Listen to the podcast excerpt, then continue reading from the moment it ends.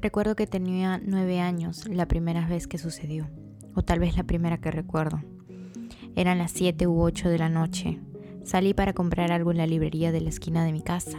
Recuerdo que usaba un buzo rosa ancho y una chompa holgada. Llegué y solo éramos yo y la señora que atendía, hasta que un desconocido llegó. Preguntó por algo y se quedó ahí. La tienda era grande, pero igual se me acercó. Nunca lo vi venir, ni siquiera atiné a mirarlo, pero igual me tocó. Rozó su cuerpo al mío y se fue. No entendía nada, no sabía qué hacer. Regresé a casa y me quedé callada. Sentía vergüenza, sentía tanta culpa y no sabía de qué. Me sentía tan sola, tan vulnerable. Recuerdo que lloré mucho aquella noche. Al pasar de los años supe que aquellos sentimientos seguirían, que esa no fue la última vez que sentiría acoso. Silbidos, sonidos de besos, piropos, roces en el transporte público. Todos estos hechos por extraños y sin mi consentimiento. Todos estos persistían y persisten hasta el día de hoy. Se supone que así tenían que ser las calles para mí y para todas nosotras.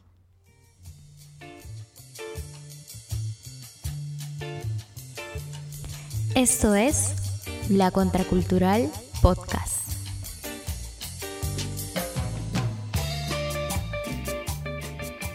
En este episodio de la Contracultural Podcast vamos a hablar sobre un tema que nos sucede a muchas de nosotras y es el acoso. Creo que que estamos ahorita en una época de cuarentena es importante reconocer las problemáticas que nos suceden a nosotras en los espacios públicos, ¿no? Pero para esto no estoy sola, he venido con dos invitadas para poder hablar sobre esta temática. Bueno, hola, me llamo Sandra y soy parte de Girl en Acción y tengo 17 años. Mm, yo soy Leslie Díaz, eh, tengo 19 años, bueno, soy estudiante de Derecho y también pertenezco a la Comisión de Mujeres Líderes Adolescentes de Lima Metropolitana, la Comunidad. Y la quien les habla es Anaís y yo también pertenezco a una organización que se llama Paremos el Acoso Callejero y también tocamos esta problemática. Eh, y básicamente lo que me gustaría que, que causemos en este episodio es un espacio para poder hablar sobre esta problemática que cada vez se habla menos, ¿no? Y si se habla hay cierto temor. O sea, yo personalmente antes no tenía un espacio donde poder conversar sobre esto. La primera vez que a mí me acosaron, eh, no sabía cómo reaccionar, no sabía cómo sentirme, mm, sentía culpa y, sentía miedo. Y desde ahí como que mi percepción de las calles, de los espacios en los que estaba, era totalmente diferente. Me gustaría que ustedes me conversen un poco sobre cuál era la percepción, cuál es la percepción que tienen del, del acoso ahora, ¿no? Mm, bueno, el acoso callejero, como lo dije, pasa muy, muy desapercibido, ¿no? Si, si bien el acoso siempre está presente, uno termina casi siempre normalizándolo sin querer, como una forma de superarlo, ¿no? Y además de que afecta la autoestima cuando nos dicen que en realidad no los debería subir. En todo caso, y me pone súper mal, insegura y me da ganas de esconderme. Bueno, antes me daba ganas de esconderme cuando no tenía un espacio como este. bueno, siempre menciona Kerkhoff porque fue como que me dio las herramientas necesarias para un, para un, para un adolescente poder enfrentarte ante eso, porque cuando generalmente uno pasa, intenta hacer como si no pasó nada, como si no me hubiera, no hubiera escuchado nada. Al menos yo lo hago porque me da miedo que después pase algo peor, ¿no? Y simplemente pasó como si nada hubiera pasado. Y en el acto no es fácil gritar y decir, oye, ¿qué te pasa? O cosas así, ¿no? Como que te da impotencia en ti misma, pero no sabes cómo decirlo. Entonces, creo que es más difícil cuando uno está sola, porque cuando está acompañada, por ejemplo, yo cuando estaba acompañada de unas amigas y, y un chico, un tipo, se nos quedó, un señor ya de edad se nos quedó mirando a través de un carro, y entonces nosotras le, gritamos, ¿no? Entonces como que cuando estás con alguien no te sientes sola y, estás, y sabes de que esa tu amiga o alguien que siempre va a estar contigo te va a apoyar. Sí, de hecho sí. O sea, igual eh, algo lo que también quería recalcar es que, o sea, sí tienes mucha razón. Yo también cuando sentí, este, digamos que antes era mucho, mucho más sumisa frente a ese tipo de acciones. Y yo creo que aún no sé cómo lidiar con ese tipo de, de violencia, o sea, o sea, porque nunca te lo esperas, o sea, sucede así y nunca te lo esperas. Ahora que ya personalmente ya reconozco esto como que es un tipo de violencia, porque cuando era mucho más joven era como un, no sé si está bien molestarme por esto. Y ahí es cuando este, realmente te das cuenta de que hemos normalizado tanto esto, de que ya no, ni siquiera me siento segura en, en querer expresarlo porque creo que no sé si es tan, tan mal como parece. Eso, eso me generaba a mí mucho antes de conocer de que el acoso como un, como un acto violento, ¿no? Y sí, o sea, yo aún a mis 22 años aún no sé cómo lidiar con ese tipo de, de, de, actos y es como a veces también me siento impotente porque no sé qué decir, no sé qué, no sé cómo este, demostrar mi molestia en ese momento porque uno no sabe cómo va a reaccionar. Incluso eso también involucra a los testigos, ¿no? De cómo los testigos si te apoyan o simplemente se hacen de la vista gorda. Yo desde la perspectiva que lo veo el acoso, o sea, lo veo como una forma de violencia que sea física, verbal, incluso no verbal, ¿no? Con el tema de los silbidos, de los besos que te mandan. Sí, exacto, las miradas. Y también lo veo como un miedo colectivo. O sea, yo recuerdo que llegó un punto, yo este tenía que ir al colegio y el colegio, para ir al colegio yo tenía que tomar este, el transporte público, ¿no? Y este, recuerdo que cuando ya estaba por sexto de primaria, mi mamá este, ya no me podía acompañar al colegio, entonces yo iba con mi hermano pero siempre a los dos, lo primero que nos dijo, para la primera regla así clave para que no te pase nada en el transporte público, nos dijo, cuando alguien se te acerque demasiado, este, trata de alejarte o dile que se aleje, ¿no? Trata de cuidar de quién está parado atrás tuyo. Si este, alguien se pone atrás tuyo y te está este, empujando, grita, ¿no? Y era como esas, eso es algo que, o sea, yo creo que no debería ser necesarios si es que no existiera este tipo, este tipo de situaciones, ¿no? De que lo primero que te enseña tu madre para que puedas desplazarte en transporte público es estas medidas de cuidado, ¿no? Sí, o sea, por eso creo que también es muy importante que hablemos de esto y no solo en nuestras colectivas, sino también sería muy importante que se hable en los colegios o que simplemente se pueda conversar sobre esto. Y por decir algo que nosotros tenemos siempre en comunidad, que es en las primeras reuniones siempre este, decirnos cómo estamos, ¿no? ¿Qué nos ha pasado? Y siempre al menos una tiene una experiencia de que ha dicho, cuando estaba caminando yo de acá este, a venir al lugar de la reunión, que siempre lo tenemos en el centro de Lima, es, me han silbado, un tipo me tomó una foto, este, sentí que me estaban siguiendo, pero, o sea, al menos siempre una tiene que haber tenido una experiencia de acoso, ¿no? Sí. Y eso es algo que este, a nosotras como, como organización siempre nos afecta, porque, o sea, podemos estar tan cerca para tratar de ayudar, pero a la vez estamos, estamos lejos, ¿no? Porque en ese momento ellas mismas dicen, no, no sabemos cómo reaccionar, y a pesar de que somos, o sea, personas que somos dentro de la organización y sabemos que, ah, puedes ir a pedirle ayuda a un policía, pero en ese momento es como que o sea, no tienes el apoyo de nadie más. Y uno es como dice Sandra, este, al estar sola, sientes que no tienes poder, ¿no? Y es algo que también creo que debería este, motivarse más el tema de la solidaridad dentro de la sociedad, ¿no? Sí. Este, el trabajo en conjunto que pueden hacer las mujeres, no solo verse como un tema de rivalidad, ¿no? Y este, creo que eso también ayudaría un poco a reaccionar frente a estas situaciones. Sí, yo creo que también cuando uno es más pequeña, o al menos es en mi experiencia personal, uno incluso se siente muy eh, temerosa en querer contar este tipo de acciones. Al menos yo lo sentía en ese, en ese momento. O sea, yo no me gustaba compartir ese tipo de cosas. Pero de ahí cuando llegué, digamos, a, a Paremos el acoso callejero, era como un... Cuando conocí en realidad a Paremos el acoso callejero, te das cuenta de que, o sea, realmente es una problemática que sucede siempre. Y así como tú dices, Leslie, es algo de que, o sea, podríamos hablar y hablar y hablar y esto va a seguir sucediendo. Entonces siempre va a haber una experiencia todos los días de acoso. A, alguien la pueden estar acosando en este preciso momento. Y es algo que realmente nos llega a marcar. O sea, no es algo de que simplemente, ah, ya te sirvo, ah, ok. Es algo de que realmente sí deja secuelas. usar faldas. a mí me chocó mucho, mucho, mucho, mucho en el, tema, en el tema de cómo me visto. O sea, yo usaba faldas. Hubo un tiempo en donde no, quería usar pantalones, no quería usar nada corto, no quería usar mangaceros, solo faldas y polos, nada más. Eh, ya después me, em, empecé a aceptar mi cuerpo, empecé a, aceptarme tal y como soy, a reaccionar ante ese tipo de, de, acoso y de violencia, ¿no? Y ya empecé a usar pantalones, empecé a aceptarme un poco más. Aún me cuesta usar shorts, pero estoy como que ahí resistiendo. Por decir en mi caso, este, yo siento que a, mí, o sea, me genera mucho estrés y, me genera mucho miedo incluso antes de salir de mi casa. Este, porque yo este, por el trabajo, por los estudios, incluso por las organizaciones, tengo que moverme por diferentes partes de Lima. Y siempre yo antes de, antes de salir, o sea, lo común que hacemos, planificar nuestro, la ropa que nos vamos a colocar, ¿no? Y yo siento que siempre digo, no voy a ir en short, no voy a ir en vestido, porque sé que en el camino va a haber alguien que me va a silbar, que me va a estar mirando. Y, este, y eso es un miedo que lo tengo, este, como tú dices, desde la primera vez que yo me sentí acosada, ¿no?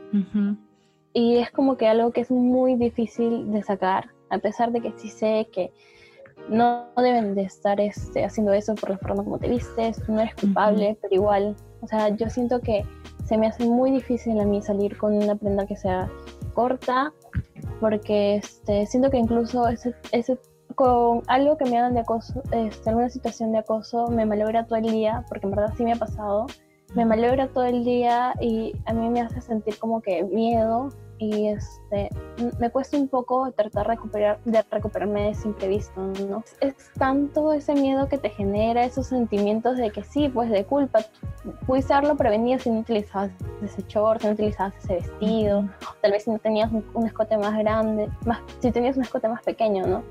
pero, o sea, es algo que se sigue generando, a pesar de que dicen, ay, los tiempos cambian y todo, pero, o sea, yo siento que sí, o sea, como medida de prevención, esa es la que tomo, ¿no? Una de las cosas de lo que a mí más me molesta y lo que más me, me, me altera es el hecho de que me hace sentir insegura en un espacio que también es mío, ¿me entiendes? Entonces es como que estoy en todo mi derecho de andar en la calle como yo quiera y a la hora que yo quiera pero a la vez tengo, soy consciente, y eso es algo que me molesta, que es una realidad de que te sientes expuesta. Y es como, ¿por qué yo me tengo que sentir expuesta y tomar ciertas actitudes de defensa, ¿no? También este, ser precavida, estar a la defensiva en un espacio que también debería ser mío, ¿no? Esa idea siempre me ha generado a mí como que este, rabia, un poco de rabia, porque es una, una idea, o sea, una construcción que se ha generado mucho en nuestras mentes, ¿no? De que nosotras tenemos que estar a la defensiva, ¿no? Y tenemos que evitar de que esto se suceda cuando no necesariamente es así, ¿no? Y ahí está el tema de la culpa también, que una, bueno, al inicio cuando yo no tenía como que mucho conocimiento era como que yo me sentía culpable y yo no sabía qué es lo que yo tenía o cuál era mi problema de por qué me sucedía, me sucedía esto a mí, ¿no? Pero es algo que cuando ya llegas a darte cuenta de que no es algo que le sucede a una sola, sino que es, nos sucede a todas. Ya cuando estaba en secundaria, este, me tocó presenciar la, primer, la primera cosa en transporte público. A mí no fue, fue una chica. Y yo no sabía qué hacer porque a mí me había pasado en las calles, un tipo se le estaba acercando, yo sentí una impotencia de decirle algo al chico, de gritarle, de hacer un escándalo, pero me sentí tan impotente, me sentí mal y ay, ese día fue lo peor que me había pasado porque si a mí no me pasa, pero le pasa a alguien, me dolió tanto como a ella porque me puse en su lugar cuando a mí me acosaron en la calle, ¿no? Y cosas así ¿qué pasa? Y yo me acuerdo que llegué pensando al, al, salón y todo eso, y me doy con la casualidad de que una compañera estaba llorando porque le habían acosado por primera vez en transporte público.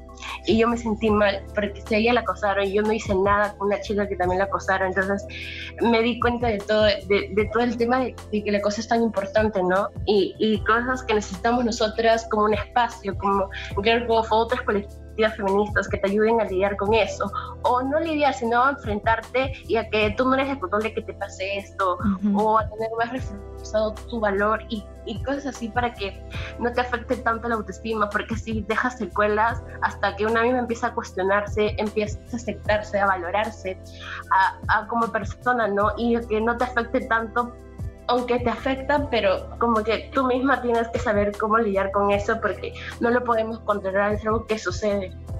Nosotros en PAC, en Paremos, eh, cuando fuimos a hablar en, a un colegio de la Victoria sobre un programa que se llama Empoderate Chica y era de un colegio nacional de puras mujeres.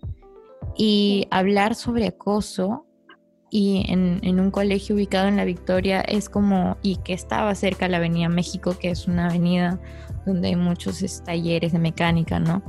Y hay mucha presencia eh, masculina. Y hablar con ellas sobre el acoso fue como la primera vez que, o sea, se sentía como si fuera la primera vez que mencionaran estos temas y no con un plan de, de bromear o, o, tomárselo muy a la ligera, sino que era un plan de poder contarles a ustedes para poder este, este, darnos cuentas todas de que es algo que nos sucede y que tal vez deberíamos apoyarnos en esto.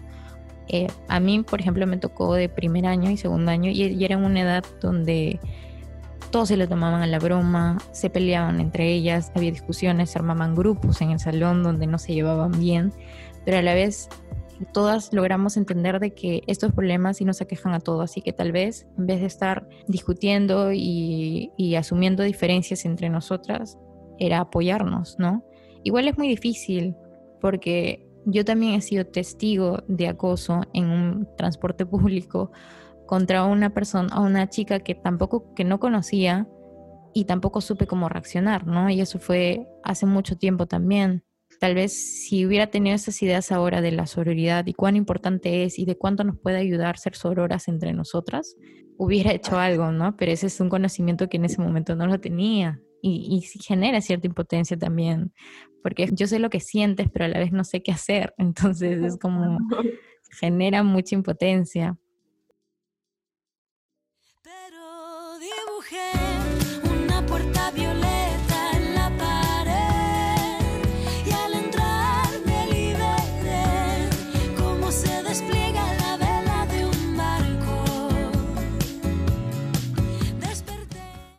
En este segundo bloque, más allá de, de, hablar de lo que estábamos ya hablando un poco de las consecuencias, ¿no? Y de cómo la sororidad nos ha ayudado bastante a afrontar estos acontecimientos de acoso, quería como que preguntarles, porque hay una idea, ¿no? Yo me acuerdo cuando, cuando salí a marchar con las chicas de Empodérate Chicas, se llama el programa, del Colegio de la Victoria, eh, muchas, había una frase que generó como que cierta controversia. Y lo digo porque yo subí el video, bueno, nosotros subimos el video de de, la marcha que hicimos con ellas, donde salimos a distintas calles de la Victoria a gritar este, em, este, esta arenga que dice, yo no quiero tu piropo, exijo tu respeto. ¿no? Y como que esta palabra de piropo ha sido como que creo que siempre es un poco controversial, porque es el piropo siempre ha sido como que muy normalizado y como que muy, ok, o sea, ¿por qué te quejas si te estoy piropeando? ¿Me entiendes? Entonces, o sea, ya no se le puede decir nada a las chicas ahora. ¿Ustedes qué opinan al respecto de eso, de, de que tal vez el piropo nos debería hacer sentir bien? O sea, que nos, que nos están halagando y que deberíamos estar tranquilas o que es algo positivo para nosotras. ¿Ustedes cómo podrían responder ante eso? O sea, yo este, sí cuestiono mucho eso del, del piropo, pero o sea, existe algo muy importante que o sea, también se da dentro de los delitos de violación sexual, que es el consentimiento, ¿no? O sea, el piropo, si tú no lo pides, tú no tienes la necesidad de ello, no das el consentimiento, no tienen por qué dártelo. Tú no estás pidiendo, oye, oye señor, en la calle si estoy caminando quiero que me silbes. O sea, no, tú no das el consentimiento para ello. Y creo que, o sea, no se debería dar. Y esto hace que también la normalización de estas situaciones hace que haya muchas mujeres, muchas adolescentes y muchas niñas que creen que un piropo es una señal de que estás bonita en la calle, ¿no? Cuando es todo lo contrario. Porque a pesar de que tú puedas decir eso, este, igual no te la crees. Y es cuando te cuestionas y es, pero si me incomoda, entonces O sea, que eso no importa, ¿me entiendes? Es como, yo nunca se lo he pedido a este tipo, nunca lo he visto en mi vida y de la nada me dice algo. Y ahí es cuando recalco en eso de que el espacio, en el espacio donde estoy y este tipo se me acerca y me dice algo o simplemente me lo grita, es como, ya no siento ese espacio como mío, porque tú estás dando un calificativo hacia mí que yo ni siquiera te lo he pedido, ¿no? Y, y sumando esto del consentimiento también, este existe mucho y eso es algo que también me di cuenta en el colegio de la Victoria donde estábamos, como que el piropo em, reafirmaba mucho esa aprobación masculina de realmente estoy bonita si es que él me silba, ¿me entiendes? Entonces había como que una especie de construcción también y de trabajar eso en el hecho de que, o sea, tú deberías sentirte bonita y cómoda y hermosa y empoderada y, y todo lo que tú quieras, pero desde que tú lo sientas así, o sea, de que desde que uno misma empieza a sentir eso y no tanto de lo que te digan los demás, ¿no? Y eso es también algo de, del amor propio, de sentirte segura contigo misma. Es algo que también em, ayuda a sobrellevar esos tipos de acosos. bueno, yo recuerdo que eh, yo en el colegio el año pasado, no, sí, hace dos años, hice un video acerca de esa frase, porque eh, el tema que queríamos abordar era el acoso. Era sobre diversos temas sociales y nosotros elegimos el acoso. Y una de las frases también que utilizamos fue, no, no quiero tu piropo, exijo tu respeto. y, le presentamos al profesor, ¿no? Y el profesor, no sé, pero ah, el profesor nos empezó a decir, pero si un piropo es algo para que las mujeres se sientan, se sientan con autoestima alta, que le estamos diciendo que son bonitas y, y todo eso. Y, y yo dije, pero profesor, si una persona no quiere recibir un piropo en la calle porque ya ha sido acosada y que, y que le digan un piropo porque supuestamente es bonito, no necesariamente es algo que nosotros nos sentamos segura con eso. Y yo empecé a cuestionar al profesor y mis, amigas, y mis empezaron a decir, ay, ya vas a empezar con que no. Y es como que, pero si, si es que se dan cuenta que toda esa construcción es, es de parte de un hombre hacia una mujer porque, porque bueno, le quiere subir la autoestima, entre comillas, porque en realidad no es así, ¿no? O sea, uno mismo empieza a valorarse mucho autocuidado, mucho amor propio, y no porque un hombre te sirva te queda mirando o te dice un piropo que no quieres oír Claro, e incluso de construir esas ideas con las que hemos crecido, de, de, creer que el piropo es algo bueno y es algo positivo para nosotras, es también lidiar con todas las enseñanzas con las que han crecido nuestros papás y nuestros profesores y todas nuestras generaciones anteriores, ¿no? Porque es importante cuestionarnos incluso eso. Porque si nos incomoda, no está bien.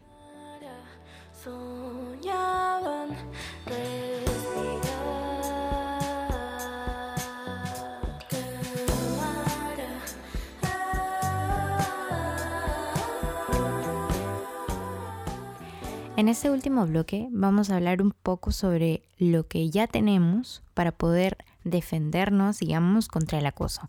En la actualidad tenemos dos leyes que son, digamos, las más importantes, que es la Ley de Prevención y Sanción contra el Acoso en Espacios Públicos, que es la Ley 30314, y también tenemos la Ley 27942, que es la Ley de Prevención y Sanción de Hostigamiento Sexual.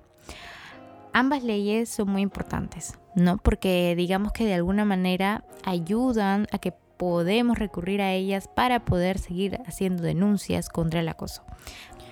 Pero realmente nos sentimos seguras ya con el hecho de que exista estas leyes a las que podemos recurrir, o sea, personalmente, y hablo también desde mi experiencia de desde Paremos, el acoso callejero, que también recibimos ciertas denuncias, ¿no? En nuestra página.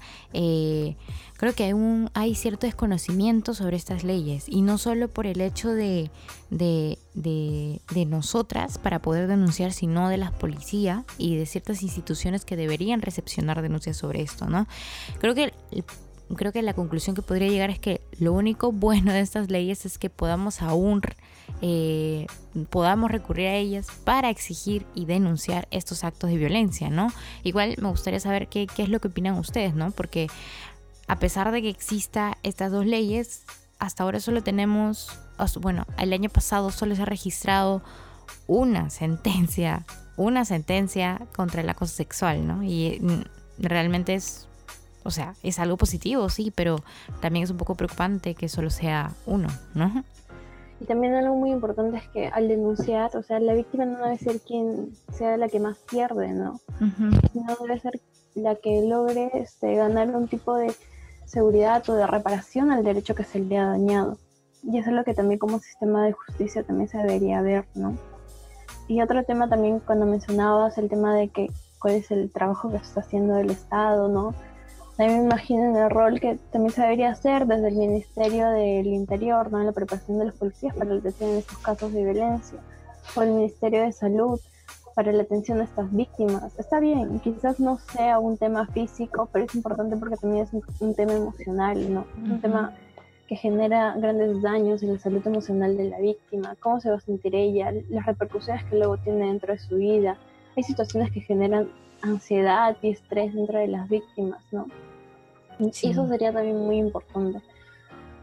Aparte de la denuncia, también se debería considerar todo el proceso este, penal que se sigue, ¿no? Porque, o sea, sí, puedes hacer una denuncia, pero luego si tienes un fiscal que también sigue teniendo la misma mentalidad, luego no va a continuar con el proceso no va a formalizar esa denuncia, nunca va a poder llegar a un, a un juez que va a dictaminar algo, no se va a aplicar ese tema, esa penalidad que incluso se considera dentro del Código Penal, ¿no? para estos casos, situación. Y, este, y más aún cuando son menores de edad, ¿no? Sí.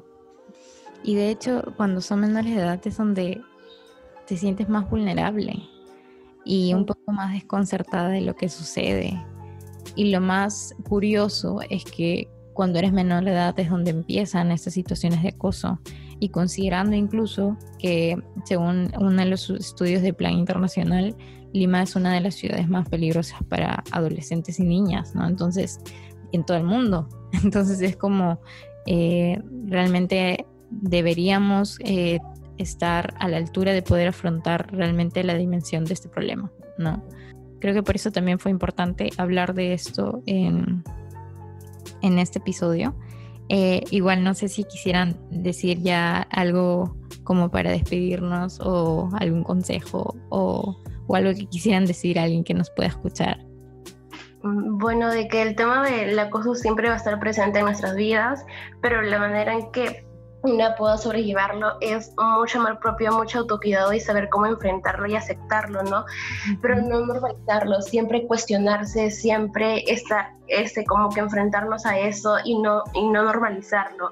Tenemos que siempre escuchar a otras personas, ser sororas, si, si una amiga o alguien que no conozcamos está pasando por eso, ayudarla, ¿no? Porque para ella es muy importante porque nosotros también algunas veces nos sentimos vulneradas, sino todavía a niñas o adolescentes que sufren más en, esta etapa de de emergencia que algunas chicas también habrán sido acosadas o en otras regiones también, ¿no? De que aún no se abren los colegios. Por ejemplo, mi colegio era de puras mujeres, no había un tema de, no había un tema de acoso, no había personas que nos digan que tienes, que puedes denunciar o cosas así, solo, solo nos, solo nos, nos decían de que vayas a la psicóloga y te quedabas ahí y te dan tu agua de manzanilla.